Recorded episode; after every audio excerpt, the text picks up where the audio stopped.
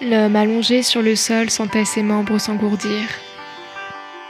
L'ombre remplissait ses yeux comme avant le sommeil.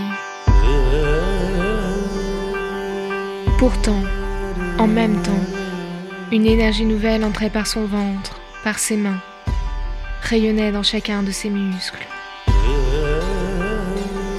En lui, tout se changeait, s'accomplissait.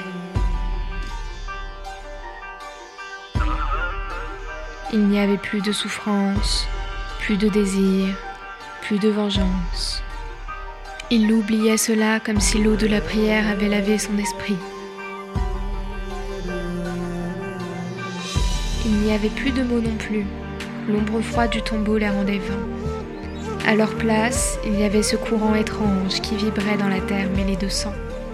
Cette onde, cette chaleur,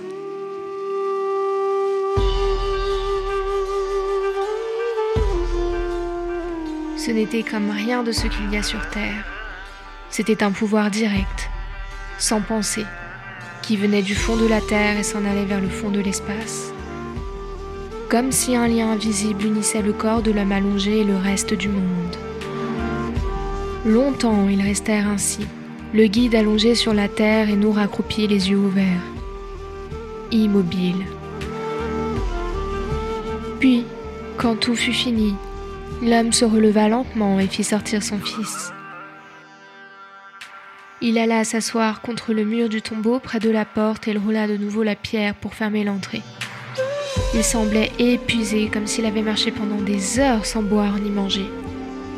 Mais au fond de lui, il y avait une force nouvelle, un bonheur qui éclairait son regard. C'était maintenant comme s'il savait ce qu'il devait faire, comme s'il connaissait d'avance le chemin qu'il devrait parcourir. Il rabattait le pan de son manteau de laine sur son visage et il remerciait l'homme saint, sans prononcer de paroles, simplement en bougeant un peu la tête et en chantonnant à l'intérieur de sa gorge. Les ombres des collines et des rochers s'allongeaient au fond de la vallée, mais le guide ne semblait s'apercevoir de rien. Immobile, le dos appuyé contre le mur du tombeau, il ne sentait pas le passage du jour, ni la faim et la soif. Il était plein d'une autre force, d'un autre temps qu'il avait rendu étranger à l'ordre des heures. Peut-être qu'il n'attendait plus rien, qu'il ne savait plus rien, et qu'il était devenu semblable au désert. Silence, immobilité, absence.